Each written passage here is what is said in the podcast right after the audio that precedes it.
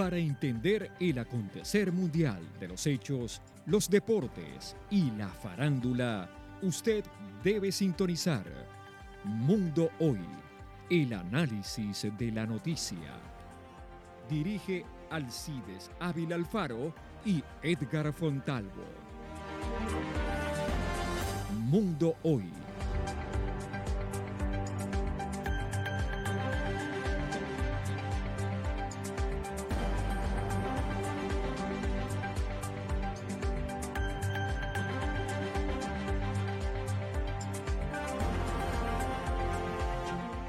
buenos días, aquí comienza una nueva emisión de Mundo Hoy que se transmite en Bocaribe Radio 89.6. Me acompaña Edgar Fontalvo. Buenos días, Alcidio, oyentes de Bocaribe. Hoy, eh, en el Mundo Hoy, estamos ya dispuestos los periodistas para entregarles la completa información de la comunidad, lo que usted desea escuchar de su comunidad aquí en Bocaribe Radio. Me acompaña en los controles, como siempre, Laura Senior. Si usted quiere denunciar alguna anomalía de su barrio, de su comunidad, puede transmitirlo a través de los teléfonos 324-274-0476. Son los números telefónicos de Bocaribe Radio y estaremos pendientes a su denuncia.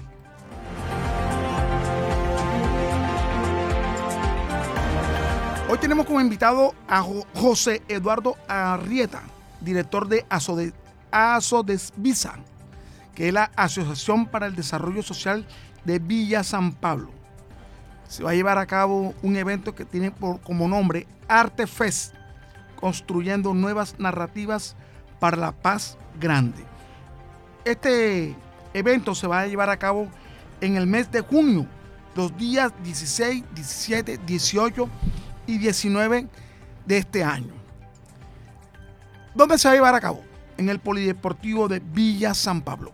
Es por eso que hemos invitado a José Eduardo Arrieta para que nos dé más, eh, eh, para conocer de este evento que va a tener la presencia del consejero para la paz. Así es. Bueno, eh, buenos días a toda la audiencia de Bocaribe Radio, del programa El Mundo Hoy. Es un placer para nosotros como organización estar en este espacio eh, pudiendo darle a conocer a la comunidad de la ciudad de Barranquilla lo que será el Arte Fest 2023 construyendo nuevas narrativas para la paz grande. Espacio que se estará desarrollando en la comunidad de Villas de San Pablo, en el Polideportivo, más, como, más conocido como el Centro de Integración Ciudadana. Los días 16, 17, 18 y 19 de junio tendremos 21 departamentos de Colombia que estarán llegando a esta comunidad, una comunidad resiliente, una comunidad que en su mayoría son víctimas del conflicto armado y que a través de las artes, las culturas y los saberes estamos construyendo nuevas narrativas, apostándole a esta paz total que hoy se nos está dando en este momento histórico que está viviendo el país.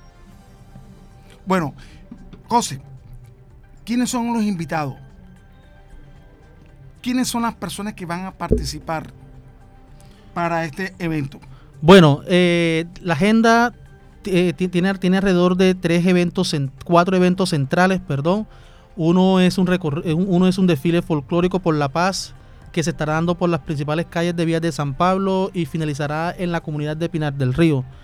Luego el día sábado a las 9 de la mañana tendremos un conversatorio que hemos llamado Paz Total desde una perspectiva cultural, donde tendremos como panelista al alto comisionado para la paz, Danilo Rueda, pero también estará la directora nacional del Centro de Memoria Histórica. Eh, también tendremos la presencia de la Dirección Nacional de la Unidad para las Víctimas. También estará un representante por las comunidades indígenas del Bajo Cauca y también estará un representante por las comunidades afrodescendientes del departamento de, Bolívar, que es una lideresa que viene haciendo unas acciones a lo largo y ancho de todo el proceso que se está construyendo en el canal del dique.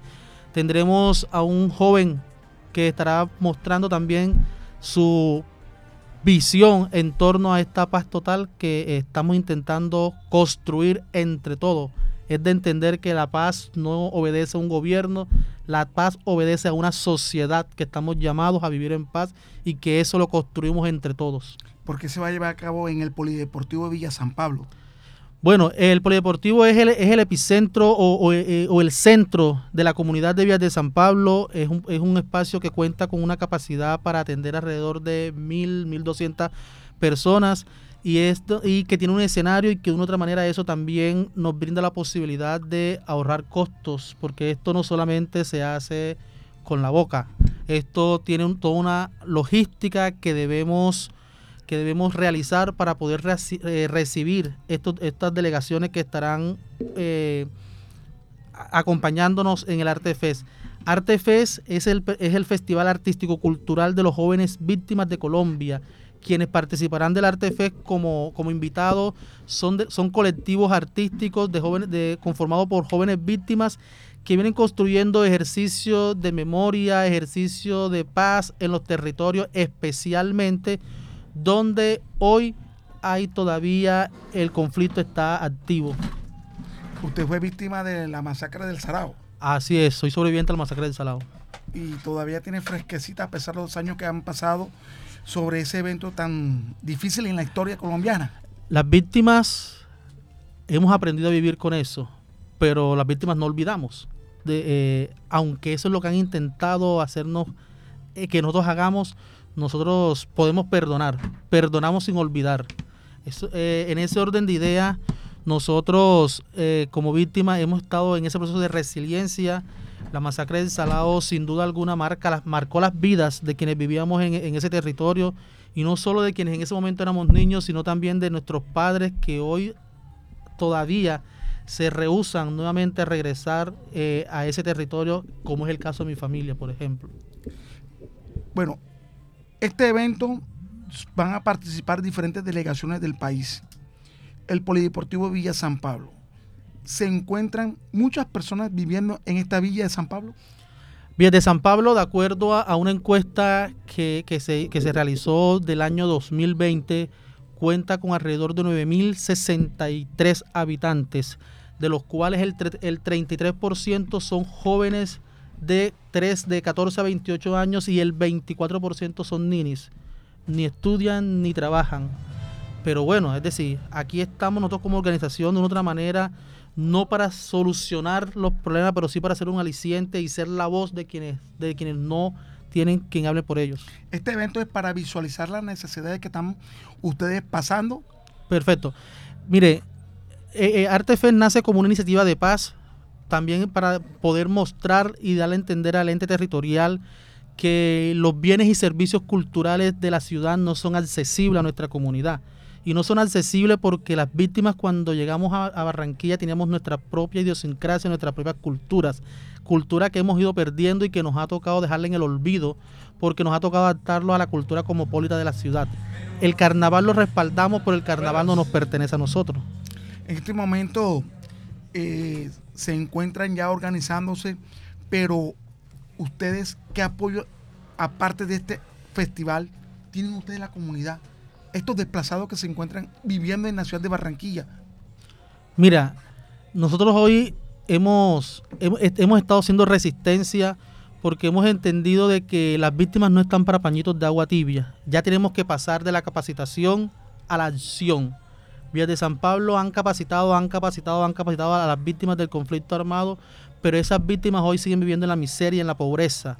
Si ustedes van hoy a Vías de San Pablo, se encuentran con unas víctimas viviendo en una propiedad horizontal que ni siquiera se les consultó y que eso no hace parte de nosotros porque resulta que nosotros venimos de unas casas totalmente distintas. Si van a Vías de San Pablo, se encuentran de que al frente de las torres hay jardines, hay fincas, hay, hay ventas ambulantes, que eso es difícil de quitarlo aunque la norma nos obligue, porque es que hay que entender quiénes habitan la comunidad. Y la comunidad la habitan población víctima del conflicto armado del país, ni siquiera de un solo departamento, sino de, varios, departamentos. Es que, José, el problema de estos conjuntos eh, residenciales, y se lo decíamos en su momento, en, que fue en su momento la alcaldesa, que Elsa Noguera, es que no solamente meterlos ahí, sino de qué van a vivir, cómo los preparas para que ellos generen recursos, porque su alto porcentaje, diría yo que más de un 80%, 90%, son, viven del rebusque. Entonces ahí se genera otro problema, ¿no? Mira, hoy hemos visto que la población de, de de San Pablo, la gran mayoría vive de ventas de frito, de venta de arroz, eh, de reciclaje, de reciclaje de ventas de sopa, de comida rápida, es decir, los frentes de las viviendas se están convirtiendo en la posibilidad de subsistencia de estas familias porque resulta que la comunidad eh, la política de empleabilidad que se está dando no llega. Oh. No llega, es decir, eso es una pantomima lo que, lo, lo, lo, que se está viendo. Y es que lo que cuando hablan de ferias de empleo, realmente no es una feria de empleo, porque la, víctima no sale con el empleo. Lo que hacen es una canalización de hojas de vida y de inscripción de una, para, para, cumplir unos indicadores, pero ¿cuántas víctimas de esas que van a, a, la, a las ferias de empleo salen con el empleo? Ni una. Es decir, eso es una pantomima que se ha venido creando y es una forma también de eh, el ente territorial y departamental eh, de una otra manera eh, alcanzar y demostrar esos indicadores, porque hay que entender que la política pública de víctimas eh, debe ser certificada, todos los años debe ser certificada y lo hace a través de la unidad para las víctimas. Y si ellos no cumplen, se sanciona. Entonces, de una u otra manera, lo que estamos viendo es que las, las acciones no están atacando realmente las necesidades que están teniendo las víctimas en el Departamento del Atlántico, especialmente en el Distrito de Barranquilla y su área metropolitana. Las víctimas seguimos siendo aún más revictimizadas en esta ciudad donde estamos viviendo hoy. ¿Y qué apoyo reciben ustedes del gobierno nacional o el gobierno distrital a, estos, a estas personas que han sido desplazadas y que se encuentran en Villa San Pablo? Pero creo que no solamente en Villa San Pablo se encuentra el mayor número de desplazados, sino en otros sectores diferentes de la ciudad. La ciudad tiene cuatro zonas especiales donde, se, donde existe la mayor concentración de población víctima del conflicto armado, Villa Cordialidad, Gardenias y Pinal del Río. Y si en Villa, y si en de San Pablo llueve, en, la, en Villa Cordialidad no escampa porque hoy la PETAR no está funcionando. Es decir, hay un foco, hay un foco de, de, de, salubridad pública en Villa y todavía no se la ha solucionado. La, sí, ahí no hay alcantarillado. Ahí no hay alcantarillado. La, PETAR. Ya. Eh, ahí, hay PETAR. Es el último barrio que tiene la ciudad e incluso construyeron el barrio, no le construyeron un colegio a la comunidad. Entonces partamos, partamos y que no sabemos por qué pertenece a Barranquilla, no, no a Galapa, que están mucho más, mucho más cercanos. En ese orden de ideas, nosotros consideramos de que eh, es, también hacer un llamado, es hacer un llamado no solo a, las víctimas, sino también al ente territorial de que realmente se siga construyendo las acciones en el marco de la, implementación de la política pública de víctimas con las víctimas, no desde un escritorio. Yo le voy a poner un ejemplo. Nosotros hemos tocado al ente territorial precisamente para la realización de este espacio un espacio que sin duda garantiza la, participación efectiva de las víctimas, porque es un espacio que sale de nosotros como víctimas del conflicto armado no es un espacio que construye en una oficina o que construye el ente territorial, es un espacio que construimos nosotros y que creemos que el, éxito que, tuvo el, espacio el año pasado se dio precisamente porque se construyó desde las necesidades de nosotros. Porque como nosotros tenemos una necesidad de mantener viva o de recuperar nuestra idiosincrasia cultural, por eso nos hemos preocupado en generar este espacio para que eso se recupere. Pero como esto no se construye por, por, por, por la institucionalidad, por el ente territorial, esto no obedece o, genera la expectativa para que los entes territoriales y departamental puedan apostarle a este tipo de iniciativas. Tanto que hoy ha sido un hoy ha sido un caballito de batalla contar con el apoyo del ente territorial especialmente. Incluso teníamos varias formas de, que nos apoyaran. Entre eso está la Oficina de Juventud, estaba la, eh, el programa Construcción de Paz desde la, desde la Secretaría de Gestión Social, estaba también la Secretaría de Cultura, pero si, si, la Secretaría de Cultura quitó los estímulos, ahora mucho menos van a tener, mucho menos van a tener para aportarnos a, este tipo de, de, espacio y de escenario que sin duda alguna construye y dignifica la, dignidad de las víctimas, porque es que son cuatro días donde Villas de San Pablo se congrega en un, en un polideportivo e incluso a evocar parte de, de la cultura que ellos un día tuvieron en sus territorios de origen y que hoy no tienen.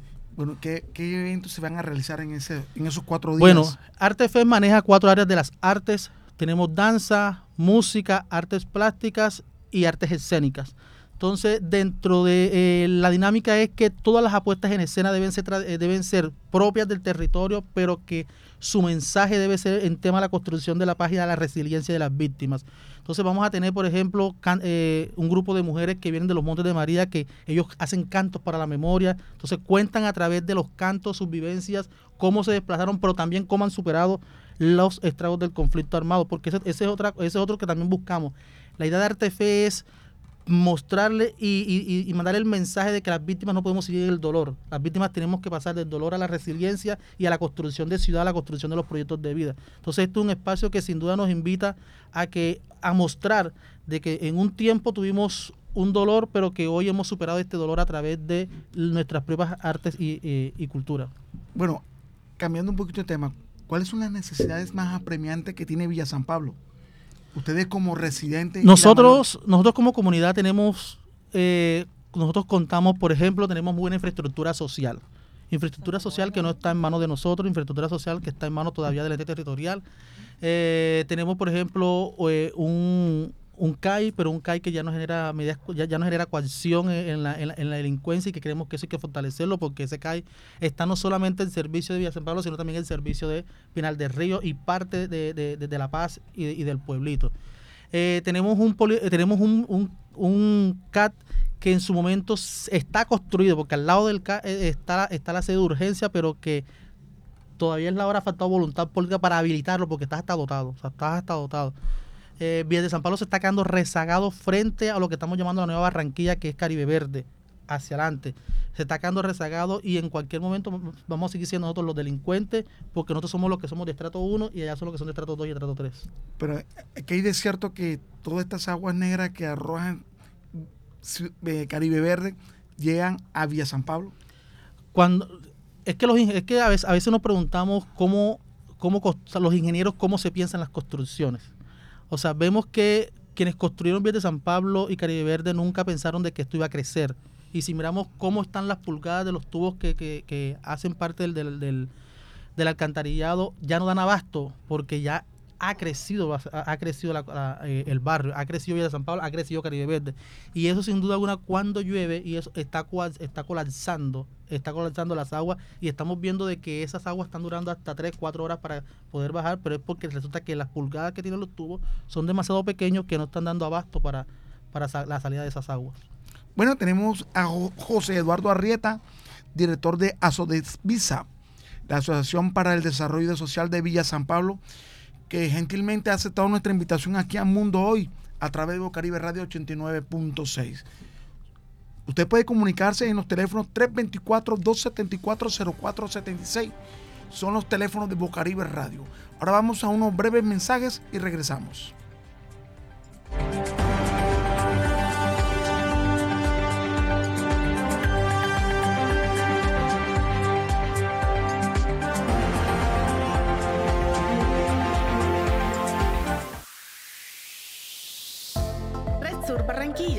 Somos una organización que fomenta el liderazgo y participación de niños, niñas, adolescentes y jóvenes a través de procesos de formación sociopolíticos, culturales y comunicacionales para que propicien su participación e incidencia en el mejoramiento sostenible de la calidad de vida de sus comunidades. Red Sur Barranquilla. Acompañamos y fortalecemos procesos e iniciativas organizativas, sociales y comunitarias Generamos acciones para el desarrollo humano y la exigibilidad de derechos en las comunidades. Promovemos la inclusión y la participación por medio de estrategias lúdicas y pedagógicas en niños, niñas, adolescentes y jóvenes para la promoción de una cultura de paz y la no violencia. Aportamos desde el arte y la cultura la comunicación a la construcción de la memoria colectiva, la reconciliación y la paz. Red Sur Barranquilla Síguenos en nuestras redes sociales como Red Sur Contáctanos a través de nuestra línea 300-493-3382 y en nuestro correo electrónico redsurbarranquilla.com.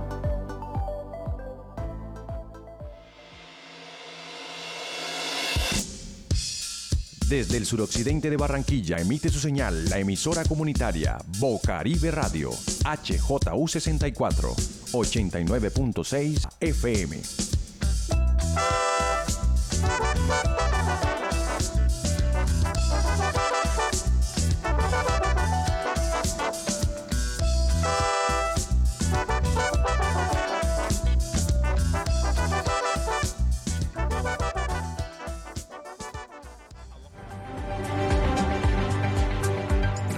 A Mundo Hoy que se transmite en el horario de 11 a 12 del mediodía a través de Bocaribe Radio 89.6, la emisora comunitaria del suroccidente de Barranquilla.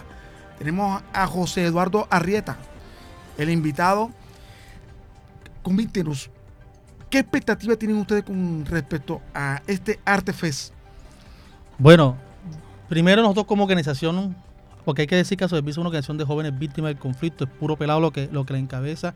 Se ha convertido primero en un reto, un reto conseguir los recursos para, para hacer este, este espacio, porque sin duda alguna eh, vamos a tener 21 delegación que nos dan 616 personas. 616 personas que tenemos que alimentar durante cuatro días, desayuno, almuerzo y cena, 616 personas que hay que darle una hidratación porque ellos lo que van es a quemar calorías. ¿Delegaciones en, qué, parte? Viene de 21 departamentos de Colombia, especialmente los municipios PDs e incluso departamentos donde hoy están siendo azotados por el conflicto armado actualmente. son personas que vienen de lugares de conflicto. lugares de conflicto, sí, señor. Y municipios PD, lo, que llamamos los, municipios de, atención especial que quedaron ahora en el marco del Plan Nacional de Desarrollo. O sea, ellos van a transmitir como una manera de comunicarse ante la sociedad, ante el país, a través de sus artes, de su cultura, de sus danzas. Lo que pasa es que eh, como jóvenes nos, tocó para hacernos sentir y que el Estado colombiano entendiera que había una deuda histórica con los, los jóvenes, tuvimos que salir a las calles. Y es lo que se llamó el famoso, la famosa crisis o, o eh, las famosas marchas que se hicieron en el marco del estallido social, donde lastimosamente hubo piedra y eso que eso también hace un tema de estigmatización. Pero hoy lo que queremos es que pasar de esa, de esa, de, estar bloqueando la vía, de estar bloqueando la, de, la, la, la, la circunvalar, a proponer acciones desde una parte constructiva, pero también demandando unos mensajes claros. Hoy tenemos una expectativa de que ojalá, ojalá la sociedad barranquillera eh, se enfoque y ponga los ojos frente a esta comunidad. Ojalá la, sociedad barranquillera entienda y le abra los brazos a esa población víctima que está pidiendo a gritos mayores oportunidades para ellas. Ojalá la, la, sociedad barranquillera entendiera que hoy los jóvenes víctimas quieren llegar a una universidad pública o a una universidad privada y no tienen los medios cómo hacerlo.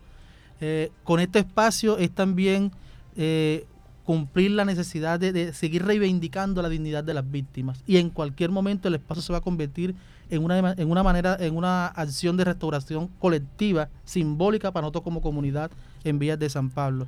Y el año pasado, en la primera versión, recibimos 13 delegaciones. Yo creo que el éxito de, de, eso fue precisamente eh, el apoyo que recibimos en su momento no solo de, del ente nacional, sino también de lo, de, lo territorial, de la sociedad barranquillera, porque sin duda muchas organizaciones sociales se, vincularon. Y este año, este año, eh, a Dios gracias, hemos contado con el apoyo de muchas organizaciones sociales del Distrito de Barranquilla, pero también de, organismos de cooperación internacional. Estamos hablando de Naciones Unidas, el Alto Comisionado para la, Oficina del Alto Comisionado para la Paz, eh, la Unidad para las Víctimas. Estamos hablando que también eh, está el Comité de Solidaridad por los Presos Políticos el Movimiento Nacional de Víctimas de Crímenes de Estado que también está apostando a, esta iniciativa, el Ministerio de Cultura que es el digamos que es como nuestro nuestro mayor socio porque es de hecho Artefes fue el proyecto con más recursos asignados en el Departamento del Atlántico por parte del Ministerio de Cultura en la convocatoria nacional de, concertación cultural. Entonces digamos que eso también fue eh, eh, una sorpresa para nosotros donde fue el, el único proyecto que recibió más de lo que se, se, solicita y el proyecto que más se le asignó en el Departamento del Atlántico. ¿Hay apoyo por parte del distrito o del gobierno nacional para los jóvenes desplazados que se superen a través de una carrera técnica o profesional? Sí, o sea, sin duda alguna, eh, lo, que pasa es que las víctimas deben atenderse de manera integral, eh, en el sentido de que eh, luego de la luego de que ahora hay un tema y es que los programas técnicos y tecnológicos que están dando no son convocación al territorio o convocación a, las necesidades de, las víctimas. Por ponerle un ejemplo, una víctima, una víctima eh, estudiar administración de empresa, por ejemplo, donde aquí lo complicado que es ir a trabajar o a dirigir una, clínica. Entonces, estamos hablando que la formación debe ser con pertinencia. Vías de San Pablo existe mucho la mano de obra no calificada de eh, eh, la, bañilería. Ha sido un reto el poder lograr que certifiquen para que esa población pueda ser mejor remunerada a través de, certificación por competencia. Ha sido todo un reto y no se ha dado. Pero bueno, ahí vamos luchando, es decir, ahí vamos dando. Si existen unos mecanismos, el fondo, hay un fondo para educación superior a la población víctima, pero que es muy pequeño y que desafortunadamente solo el 1% de, de los jóvenes de 14 a 28 años están accediendo porque se están quedando son para eh, otra, otra, otra población de mayor edad.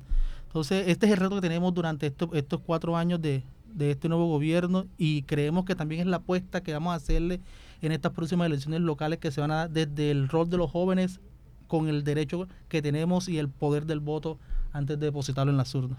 Bueno, ya tendremos la oportunidad también de invitar nuevamente a José Eduardo Arrieta para hablar del tema de Villas de San Pablo en particular, con más profundidad, ¿no? Exacto, él estaremos invitando y acepte nuestra invitación aquí a Mundo Hoy para hablar todo con respecto a las necesidades, como dice nuestro compañero Edgar, de las problemáticas que presenta en la actualidad Villa San Pablo. Porque sabemos a viva voz por parte de José que es un barrio netamente de personas desplazadas de la violencia del país. Nosotros tenemos, Villa San Pablo está conformado por manzanas. Bueno, por manzana. Tenemos dos manzanas donde hay alrededor de casi 800, 900 unidades de vivienda, que son es la manzana 15, la manzana, la manzana 16, donde está consagrada la población víctima del conflicto armado y que eh, de una u otra manera eso es lo que hace que, de acuerdo a la norma, esto es una población de objeto de atención especial. Entonces se deben garantizar unas condiciones de, de vida dignas, pero hay que construir con el territorio, porque es que lo, que lo que viene sucediendo es que no se está construyendo con el territorio, o sea, no se está construyendo con la gente. Y cuando tú no construyes con la gente, la gente no se hace partícipe y no se empoderiza y, se, y le interesa lo que, se está, lo, que, lo, que está, lo que se está haciendo. Porque la gente lo que termina diciendo es que siguen tomando decisiones por nosotros creyendo que eso es lo que nosotros necesitamos, pero cuando la realidad del territorio nos está diciendo que es totalmente distinto. Bueno, José Eduardo Arrieta, gracias por aceptar nuestra invitación a Mundo Hoy a través de Bocaribe Radio 89.6, dar a conocer Arte Fest. Es el director de la Asociación para el Desarrollo Social de Villa San Pablo. Y cualquier cosa, José, estaremos allá también en lo que podamos colaborar, ¿no es cierto? Perfecto. Estaremos pendientes del, evento. Bueno, eh, nosotros queremos primero darle las gracias a ustedes, al, medio de comunicación. Yo considero que este es un medio de comunicación alternativo de, de lo que tiene la ciudad y que sin duda alguna eh, darle las gracias por este por abrirnos las puertas, invitar a la sociedad barranquillera a que nos acompañe del 16 al 19 en Vías de San Pablo, ojalá se peguen las rodaditas y que vayan a conocer una Vías de San Pablo totalmente distinta a lo que se dice. Eh, a, al ente territorial, bueno, que ponga los ojos, que nos escuche, que nos abran las puertas para sentarnos con ellos y, a construir con ellos, porque eh, eh de eso se trata la democracia, de eso se trata la construcción de ciudades, de eso se trata la construcción de una mejor sociedad en, la ciudad de Barranquilla. Y, a ustedes porque nos sigan abriendo estos espacios y que a través de nuestra voz eh, pueda llegar a más, a más población eh, a la comunidad del suroccidente. lastimosamente, cuando hablamos de suroccidente, siempre nos enfocamos a las necesidades y nos enfocamos a las cosas, pero aquí hay, un, hay grandes cosas buenas, cosas buenas que se están haciendo y que vale la pena visibilizarla porque también se están dando desde la sociedad civil organizada. Entonces, los esperamos. Aquí está Artefe 2023 construyendo nuevas narrativas para la paz grande, el Festival Artístico Cultural de los Jóvenes Víctimas de Colombia y que estaremos en Vías de San Pablo mostrando lo que mejor saben hacer los jóvenes. Estos son los teléfonos de Bocaribe Radio 324-274-0476. Se pueden comunicar y dar su denuncia, su necesidad en su comunidad. Vamos a unos mensajes y regresamos en unos minutos.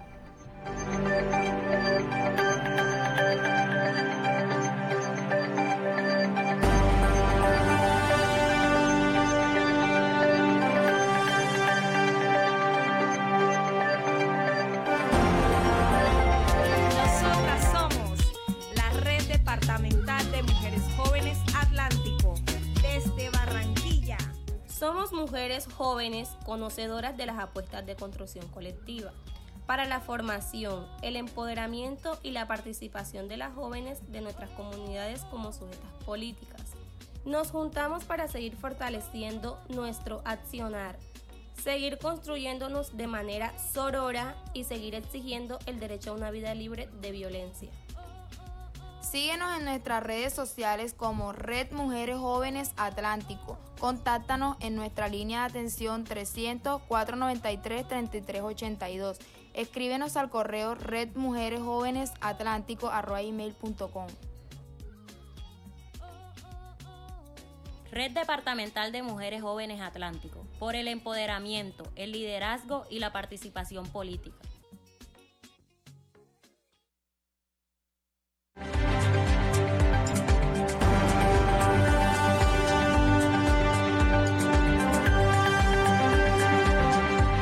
Regresamos a Mundo Hoy. Tenemos un invitado Adolfo Mojica, líder comunal del suroccidente de Barranquilla.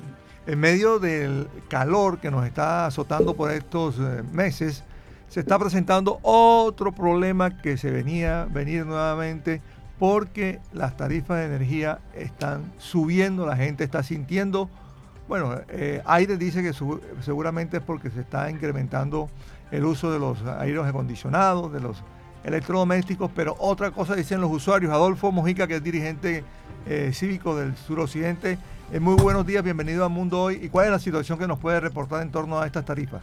Bueno, sí, Edgar, este, muchas, muy buenos días eh, a todos los oyentes de Bocaribe Estéreo y muchas gracias a los amigos periodistas Edgar Fontalvo por tenernos siempre en cuenta a los líderes comunitarios acá de la localidad suroccidente. Sabe que esta es una problemática de, años, que esa es una lucha que tenemos con esta empresa, la antigua Electricaribe y ahora la empresa Aire, que de igual manera ellos incrementan siempre el servicio, el, valor de la factura, eh, no le consultan a nadie, no socializan con nadie. Ya ahorita en este mes ya las facturas llegaron con el doble del valor normal, eh, argumentando que fue que subió el, valor del kilovatio.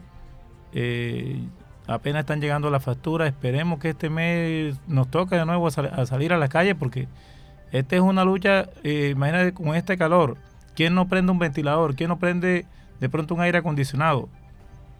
Y ahorita con esta factura, ¿quién va a quererlo prender? Todo el mundo se sale a las calles, se siente en la puerta y sin embargo llega la factura alta. O sea, a mí me tocó porque me cambiaron, me cambiaron el medidor. Y como me cambiaron el medidor, yo hice ese ejercicio apagué el aire, no prendí el ventilador, que yo dije, bueno, voy a probar para ver qué tal es este, este medidor inteligente, sí, cómo me va, porque eh, la idea era hacer el ejercicio, eh, apagué todo, todo ejemplar, economizando todo, y resulta y pasa que la factura me llega el doble. ¿Usted cuándo venía, cuánto venía pagando y cuándo le llegó la factura ahora? ¿Cómo venía pagando 80 mil, 88 o 110 mil, porque en mi casa nomás viven dos personas y todos estamos en la calle. Para ¿Y cuánto le llegó ahora? 245 mil pesos. Imagínese. Y, 100%. 100% eh, y a vecinos, algunos vecinos le llegaron en 200, que le llegaban en 200 y pico, ahora le llegaron en 552 mil pesos eh, algunos le llegaron de un millón. O sea que si no, si, ¿cómo comen? Si al comerciante, al comerciante, al que provee el barrio, el tendero le llegó en 6 millones de pesos. Imagínese. 6 millones de pesos, ya analiza por ahí, 6 millones de pesos el tendero. A un tendero, un pequeño comerciante, una factura de, de, 6 millones de pesos. Apenas estamos comenzando con el fenómeno del niño y ya comienzan a realizar las personas, los, la comunidad, bastante quejas con el servicio de aire porque se le han incrementado totalmente el valor de los recibos. ¿Qué han pensado la comunidad? Bueno, ahí te digo honestamente, ya estamos eh, ahorita nuevamente organizándonos porque eh, te digo, no contamos con de pronto con las autoridades de aquí de la ciudad ni a nivel ni una super servicio que en verdad esté a favor del pueblo, a favor de nuestras comunidades, porque enviamos cartas, hacemos denuncias públicas, nos vamos a los medios, ya los medios prácticamente algunos no nos escuchan porque cree que de pronto que estamos inventando. Entonces ya siempre terminamos bloqueando una vía, diéndonos a la que más llanta para poder llamar la atención. Así nos tocó con la antigua empresa Electricaribe. Estos, estos medidores eh, que le llaman normalmente, que le están llamando ahorita inteligentes, eh, de pronto tienen algo, eh, algo que no tenían lo de disco. Estos trabajan con dos baterías, que es lo que nos llama la atención Incluso tú a tu multibreak, que toda la palanca no tiene por qué estar haciendo ningún, de pronto algún trabajo y sin embargo siguen, siguen eh, los números, siguen moviendo, siguen cambiando. Entonces algo que no es normal para nosotros, ya como te digo, no tenemos garantía. Para nosotros no hay, no hay garantía de tener un medidor de esto en nuestro, en nuestro predio. Entonces ya estamos que nos vamos a la calle para que, para que nos puedan escuchar nuevamente, porque como te digo, no tenemos eh, autoridades, ahorita mismo, bueno, el único el presidente Petro, que nuestro presidente actualmente, que es el que le va a apostar a, las energías limpias, y por eso nos queremos dirigir a él, porque ya queremos apostarle a la energía, a los paneles solares, para quitarnos este dolor de cabeza y sacar esta empresa de una vez aquí en nuestra ciudad. Sí, porque en su programa, cuando fue candidato a la presidencia, era cambiar el sistema a través de la energía limpia, eólica o paneles solares. Y siempre se le ha criticado a la CREC porque no ha manejado de una manera directa y objetiva acerca de la, del valor de las tarifas que venden las hidroeléctricas a las generadoras de energía. Y es por eso que esta cláusula, cuando se vendió aire, nadie la puede saber, porque es una cláusula de confidencialidad, ni el propio presidente puede ah, saber qué fue lo que se firmó con la venta de aire con el presidente Iván Duque. Y eso lo que está afectando es a la comunidad en general y especialmente a la costa norte del país, a los costeños, donde más consume energía, porque sabemos que estamos viviendo en una ciudad muy calurosa. Sí, lo que pasa es que recuerden ustedes, amables oyentes, que los, mm, los congresistas firmaron el, plan de desarrollo del gobierno pasado y ahí fue donde se prácticamente se, firmó para buscar que estas empresas hicieran las inversiones y vía tarifas se están cobrando las inversiones. Ahí el problema porque este problema ya es viejo, el, gobierno... O sea, como, como, quien dice, los socios somos, nos convertimos socios los usuarios. Vía tarifa. Vía tarifa. Ah, ahí es donde está el dolor, claro. Eh, eh, eh, y, es un, y es un gran beneficio para el inversionista. El que, el que está haciendo la inversión es el, mismo, el mismo usuario. Claro que sí. Sí, pero hacemos la inversión, pero no somos dueños. No somos dueños. O sea, no estamos recibiendo nada a cambio. Al contrario. No es el totazo. Sí, el totazo. y también nosotros pagamos los servicios que otras personas roban. O sea, el robo energía. Eso es lo que llama cobro no técnico o algo así. Y también tenemos que nosotros pagarlo. O sea, es un negocio totalmente muy bueno para el aire, pero, muy malo para nosotros. Para la comunidad, para, el, consumidor. Fíjate los lo jodidos de este caso. Mira, nosotros trabajamos, los líderes siempre nos estamos capacitando, eh, más que todo en defender nuestra comunidad, de los atropellos y de, de todas estas, lo que vienen haciendo estas empresas en, nuestra, en nuestro barrio.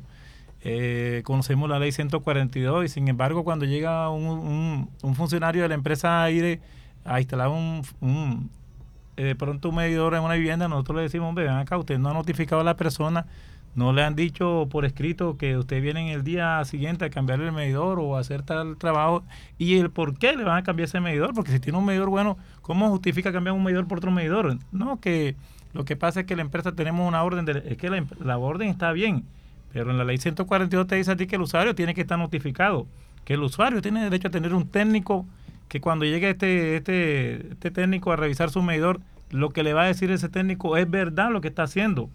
Sin embargo, viene el técnico de, la empresa aire, le quita el medidor, supuestamente lo mete, lo somete en una cadena custodia, ese medidor eh, se lo llevan ellos y al mes le salen cobrando a usted eh, supuestamente una multa, porque su contador presentó que estaba manipulado, que usted lo cogió y lo alteró. Y en esa serie de casos termina el usuario siempre con una multa de millón quinientos y terminamos jodidos. Así es, así. Es un problema que en realidad eh, todavía no se da, la solución no se ha podido contemplar por parte de este gobierno porque los usuarios siguen eh, en este momento pagando tarifas demasiado altas y en medio de estas altas temperaturas esto, ah, como usted decía, apenas está comenzando y va a ser, esto va, si como lo que está diciendo Adolfo es cierto, la gente desafortunadamente no es lo que uno quiere, porque uno no quiere que ah, se presenten eh, eh, protestas y alteraciones de orden público, pero Adolfo, lo que nos vemos es que vamos para allá otra vez, nuevamente para el eh, bloqueo de las vías. Sí, nuevamente porque es que el llamado es para el gobierno nacional, e incluso encabeza el, el doctor este, Gustavo Petro, que yo sé, estoy seguro que él no va a apoyar en esa iniciativa a los líderes comunales de los paneles solares, que esa, ese subsidio que está girando a las empresas, porque ese, ese subsidio no se ve reflejado en, nuestra factura, que ese subsidio, hombre, no, no, no nos financie los paneles solares, que nosotros buscamos al personal del, del SENA, los mismos pelados del barrio, los mandamos que se capaciten, montamos esos paneles en nuestro barrio, convirtamos nuestra casa, que tenemos bastante sol aquí en la costa, y nos quitamos ese dolor de cabeza de esa empresa aire, porque eso, en verdad, nosotros no vamos a a ninguna solución con ellos. Eso sea, ese es negocio para ellos, no para nosotros ya. Hago una pregunta. Ya comenzó la hora, la ola de calor. Cuando comiencen a secarse todos esos embalses. Ahí viene, mamita mía. no, ¿Qué va a pasar? Ellos te suben ahora la tarifa porque dicen la, que la cuestión del niño, que la que bueno, pero cuando llueve demasiado, que están los embalses llenos, ¿por qué no baja la factura? Ah, entonces, ya viste cómo está el negocio. O sea, nunca, nunca pierden. Nunca pierden, o sea, nunca están a favor de nosotros. Y es lo que yo te digo, eh, tenemos una super servicio, tenemos una cantidad de, de, entidades del Estado que supuestamente es para que estén eh, apoyándonos, estén incluso pendientes a toda esta problemática en nuestros sectores. pero no hacen nada, no pasa nada y seguimos en la lucha. Nos toca irnos a la calle. Y si bien se, han hecho inversiones por parte de aire, no es menos cierto que todavía siguen presentándose problemas relacionados con la alta variación del voltaje. Ayer estaba yo arreglando un aire acondicionado de mi casa y me decía el técnico allá en el centro, eh, me dijo, esto se dañó por un alto voltaje. Fíjate. O sea que no se ha podido tampoco resolver. o sea, eh, la empresa no está cumpliendo tampoco. No está cumpliendo con el usuario. ¿Y dónde reclama tú eso? ¿Dónde reclama usted? Bueno, tú cuando has visto un camión de, de la empresa aire llevando electrodoméstico dañado o tenga aire una empresa encargada de devolverle los utensilios quemados o respondiendo a la empresa aire, siempre tú ves un camión o siempre ves un informe de la empresa aire reportando que encontró en un conjunto residencial o en tal barrio encontró que estaban robándole a ellos. Pero tú nunca a favor del, usuario, tú nunca ves a la empresa aire. Mira que vamos al barrio, por ejemplo, al Edén, a los Olivos, a devolverle a los usuarios los electrodomésticos que se le quemaron porque la luz, la oscilación de voltaje quemó los electrodomésticos. Tras los muertos que nos ha tocado, nos ha tocado poner al suroccidente de las guayas que se caen por el mal estado de esas guayas remendadas. Tenemos postes que están inclinados. Yo en mi barrio tengo una cantidad de postería. Tengo postes de madera en el barrio. En los olivos hay postes de madera todavía. Y sin embargo, esa empresa lo que hace es colocar un medidor nuevo, pero seguimos con los mismos postes, con los mismos cables viejos. Y como te digo, la inversión viene en lo que tú dices, la inversión la quieren sacar del bolsillo de, los, de los usuarios. Hace dos días nos llamó una señora del barrio Campo Alegre. Y en Campo Alegre hay problemas de variaciones de voltaje.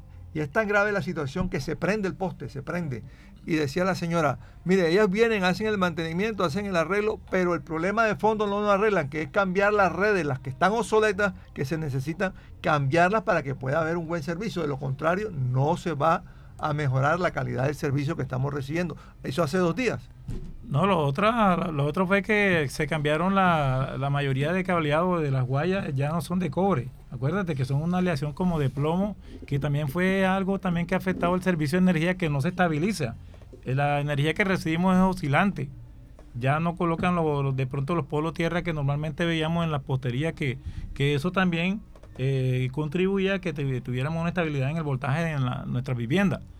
La empresa está encargada solamente de ahorrarse lo más que puede entre las cometidas, entre y colocar medidores, colocar medidores. O sea, no, no vemos sea otra, si no es sacar plata, el bolsillo, cuidar el bolsillo de ellos. Entonces, les agradecemos a ustedes este espacio eh, a los líderes comunales acá de la localidad suroccidente, que siempre somos los que siempre nos ha visto luchando con esta empresa, el amigo Edgar, ustedes, que, que es la voz del pueblo. Cuando estaba el amigo Octavio, también nos acompañaba en nuestros sectores. Caminaba con nosotros en nuestro barrio y, y nos acompañaba en la protesta, porque es algo que siempre es bueno, un medio de comunicación que esté como decimos, acompañando al pueblo en toda esta, en todas estas problemáticas. Vamos a estar pendientes entonces de toda la, de todo el seguimiento a esta noticia, a ver cómo qué termina lo que eh, va a ser la comunidad y la respuesta que hay por parte de las autoridades. Eso, ojalá me hubiese gustado que estuviese aquí el señor gerente de la empresa, eh, Ramiro, o sea, invitarlo y que qué explicación lógica nos da, porque yo no entiendo cómo un recibo, incluso en mi factura aparece cobro por día 2.400 2.450 pesos. Por día. Por día.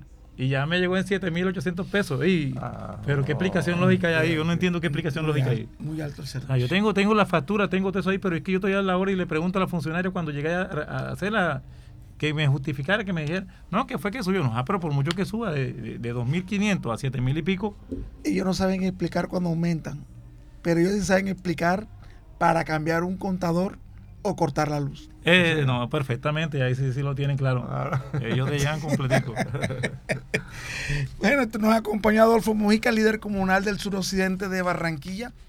Otro usuario quejándose por el valor del recibo de aire. No sé qué iremos a hacer. No sé. eso está, muy complicado. muy complicado. Iremos más, pagar más servicio y comer menos. Este es un chicharrón, pero con bastante Complicado. Complicado, un chicharrón bien calientico con buena yuca harinosa. Bastante. este es Bocaribe Radio a través de Mundo. Hoy los teléfonos 324-274-0476. Usted, amigo oyente, tiene alguna necesidad, alguna queja en su comunidad, se puede comunicar a los teléfonos 324-274-0476 y estaremos pendientes a su necesidad y a su queja. Vamos a unos mensajes y regresamos.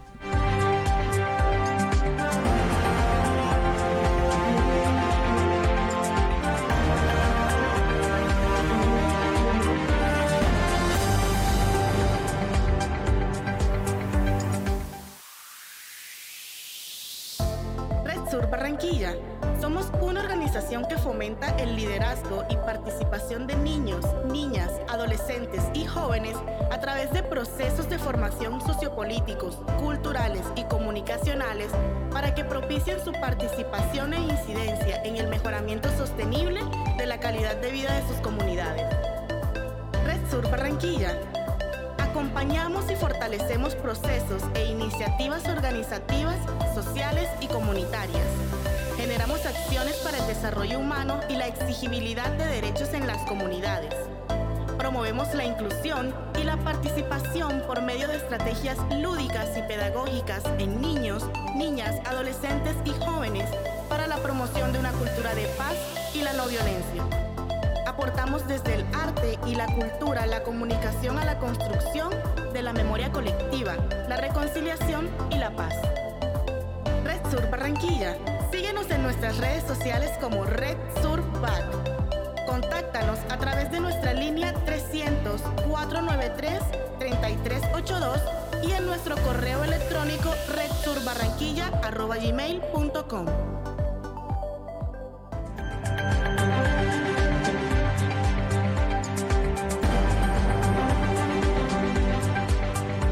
regresamos a Mundo Hoy. Tenemos otro invitado, Ricardo Carrillo, líder comunal del barrio La Ceiba. Viene a, denunciar la inseguridad que está viviendo este barrio del suroccidente de Barranquilla. Bienvenido, Ricardo, a Mundo Hoy. Sí, buenos días. Eh, le agradezco a Caribe y el programa Mundo Hoy por darme esta oportunidad. No, vengo a denunciar la inseguridad que hay en el barrio La Ceiba todos los días hay atracos, robo de motos, eh, eh, robo de celulares, y mejor dicho, pues entonces hemos hecho las quejas a la policía, a veces la policía llega, pero como ellos, la jurisdicción que tienen es muy grande, entonces hemos pedido al, general de la policía, eh, Urquijo, para que nos implemente más, más policía, ¿no? y más motos y, la propuesta de nosotros es construir un CAI en la Junta de Acción Comunal, que eso va a estar dotado de policía. Además queremos comprar un dron, un dron y que la Junta Comunal tenga, por ejemplo, vigilantes por sectores, que las calles tengan cámaras de seguridad, que la persona desde su celular mira lo que está pasando en la cuadra y y inmediatamente llame al CAI, el cuadrante, y, y pueda hacer una reacción inmediata. ¿no? Sin exagerar más o menos como cuántos atracos diarios hay en la Ceiba, más o menos, así como para que la gente tenga un, un termómetro de lo que está pasando allá con el tema de la inseguridad. Sí, esa inseguridad es, es como cuatro atracos diarios. Por lo menos. Por lo menos. O sea, eso es lo que percibe uno, pero uno no puede estar en todas las calles del barrio y, y, de pronto sean más, ¿no? Entonces a uno le, dicen como tenemos un cuadrante de, de, barrio, o sea, un comité de frente de seguridad, entonces ahí llega toda la información, ¿no? Que están eh, el mayor del bosque, el cuadrante del CAI. Entonces pedimos no más presencia, ¿no? O sea, nosotros queremos construir, por ejemplo, un terreno de la acción comunal, un cairo, y también queremos construir un parque, porque los niños no tienen no tienen dónde recrearse, ¿no? Entonces, hay unos terrenos que son de la comunidad, pero eh, hay unas cláusulas eh, que si eh, que si el terreno no está bien utilizado, vuelve al distrito. Por ejemplo, de que una escuela comunal mixta La Ceiba y una sede comunal. Como no hay escuela comunal, el distrito está recuperando ese terreno, porque eso está endeudado casi 200 millones de pesos. ¿Y dónde va a tener la acción comunal para pagar eso? Entonces, el distrito, para que haga una obra, haga un parque, un CAI, la, la, lo que es la alcaldía menor del suroccidente, ¿no? Grande de tres, cuatro pisos, ahí lo que hay es terreno, ¿no? Y la nueva sede comunal con un centro de vida, por ejemplo, una emisora comunitaria, eh, un CDI, o sea, muchas cosas que se pueden hacer en el barrio, ¿no? Además de un, de un parqueadero subterráneo, ¿no? Y, zona para personas discapacitadas, zona para perros, dos canchas sintéticas. Mejor dicho, güey, eh, ahora mismo ese terreno de la Junta Comunal es un elefante blanco, ¿no? Entonces van a haber unas elecciones en cuales yo aspiro en la presidencia porque llevamos el, el proyecto, la propuesta del Parque La Ceiba con el CAI, porque hay mucha inseguridad. Entonces vamos a tener vigilantes del, eh, por sectores con uniforme de la Junta Comunal del barrio La Ceiba con Amanteldo para así mitigar la inseguridad que hay en el barrio, además del dron, que se lo vamos a, dar al, al CAI del barrio La Ceiba. Esa es nuestra propuesta para que toda la comunidad tenga pendiente de lo que nosotros queremos. Usted también quiere invitar a la gente que participe, que se inscriba. Creo que esto es un proceso democrático. La idea es que todo el mundo participe, que, se pueda inscribir y que puedan votar eh, sin ningún tipo de problemas. ¿Y para cuándo son estas elecciones allá? Sí, eh, le comento, este, en el día de hoy hay inscripciones de 2 de la tarde a 4 de la tarde y mañana domingo de 10 de la mañana a 2 de la tarde, es el último día. Invito a toda la comunidad del barrio La Ceiba que apoye mi propuesta del Parque La Ceiba y el CAI para combatir la, inseguridad, para que se escriban en el libro de afiliados. Pueden afiliarse personas de 14 años en adelante ¿no? en el libro y, pertenecer a un comité de salud, deporte, empresarial, obras. ¿no? Entonces queremos un cambio en esa acción comunal. Por ejemplo, mis gestiones, ¿no? Mis gestiones como, como, como líder comunitario, ustedes pueden ver los reductores, las, las, cámaras de seguridad, las alarmas, repartido de la calle 58 de 13 y 14, tipo 500 mercaditos, eh, pruebas COVID, vacuna COVID, por ejemplo, eh, vacunaciones, por ejemplo, la, la cuestión de, de, de CISBEN también es gestionado la cuestión de la tercera edad. O sea, somos eh, líderes natos sin ningún ánimo de lucro, ¿no? sino que nos gusta eso de ayudar a las personas, a nuestra comunidad, para que sienta un beneficio. Entonces, la propuesta más grande que hay es coger esos terrenos que pasen al distrito y hacer un convenio, un comodato para que la comunidad, los niños tengan donde recrearse. Después de la inseguridad, ¿cuáles son las necesidades prioritarias del barrio La Ceiba? O sea, después de la inseguridad es la recreación, ¿no? Ahí también es también los, las cuestiones de la tercera edad, que no tienen donde tener un centro de vida, ¿no? Y los niños, eh, un CDI, por ejemplo, que ayuda mucho eso, pues. Y las madres cabeza hogar para que se formen concursos del, del SENA, ¿no? Eso que, que se capaciten y ellas mismas coloquen su, su microempresa en la, en la, misma comunidad del barrio La Ceiba. Bueno, entonces la invitación es para que todo el mundo participe en este proceso y que pues mejoren las condiciones y el llamado a la policía también para reforzar las medidas de seguridad en el barrio, ¿no? Porque se requiere más seguridad y pues que se fortalezca este frente para, para mejorar la situación allá. Sí, yo le doy gracias a ustedes por esta oportunidad. Invitamos a la comunidad que se escriban hoy sábado de 2 a 4 de la tarde y mañana de 10 a 2 de la tarde escribirse en el libro de la Acción Comunal Barrio La Ceiba, calle 60, carrera 14. Pueden participar todos los que viven en el Barrio La Ceiba. No hay problema con el libro, está abierto, ¿no? no, no, no, no hay problema. Hasta ah, ahora se ha llevado bien. A veces diferencia porque, ajá, eh, tú sabes que de pronto se vayan a llevar el libro y, y se vayan a escribir gente por ahí, pero hasta ahora las cosas van marchando bien y esperamos que la comunidad, la comunidad quiere un cambio y un parque, quiere un CAI, entonces invitamos a la comunidad a que se escriban ahí porque si es, ahora o nunca, invito a toda la comunidad del barrio La Ceiba a participar de 14 años en adelante. Ricardo Carrillo, aspirante a la presidencia de la Junta Comunal del barrio La Ceiba, el popular amigazo. Bueno, amigazo, bienvenido aquí a siempre a, a Mundo Hoy de Bocaribe, aquí estaremos pendientes, ojalá que tenga lo apoye la, lo la comunidad y pues que se puedan hacer buenas horas para beneficio de la gente ya del barrio La Ceiba. Estos son los teléfonos de Bocaribe Radio 324-274-0476. Puede llamarnos y denunciar cualquier anomalía en su barrio, cualquier necesidad. Estaremos atentos a su clamor. Vea, les tengo una invitación especial para mañana. La gente, prográmese, mi estimado Alcides, y Laura también. Y Laura también, programense para mañana. La Chambaculera, barrio abajo. Y vamos a llamar a Johan Parra, que es el gestor, pero ya se nos acabó el tiempo, entonces lo voy a, lo voy a decir acá. Es el espacio gastrocultural de Barranquilla para disfrutar en familia. Gastronomía local, pintura, artesanías, taller de danza infantil, fashion afrocolombiano, rifas y concursos. Este domingo 21 de mayo desde las 7 de la mañana. O sea que sí, no desayunen, váyanse y desayunan allá Esto es en la calle 44 entre carreras 53 y 53B, Chambacú, Barrio Bajo. Es un, momento para estar en familia y comer y almorzar en unidad. En un día de esto vamos a traer a, Johan, que Johan es el, gestor de este proyecto. Ellos cogieron una cuadra y la cuadra era pura basura, era un sitio no agradable. La transformaron y hoy es uno de los sitios de Barranquilla para ir a almorzar en un domingo y pasar en familia. Bueno, así llegamos al final de Mundo Hoy. Los esperamos el próximo sábado en el horario de 11 a 12 del mediodía. Me acompañó Edgar Fontalvo y Laura Senior en los controles. Los esperamos. Márquenos a los teléfonos de Bocaribe Radio y estaremos atentos a sus necesidades. Es importante conocerlas y darlas a conocer. 324-274-0476. Los esperamos el próximo sábado.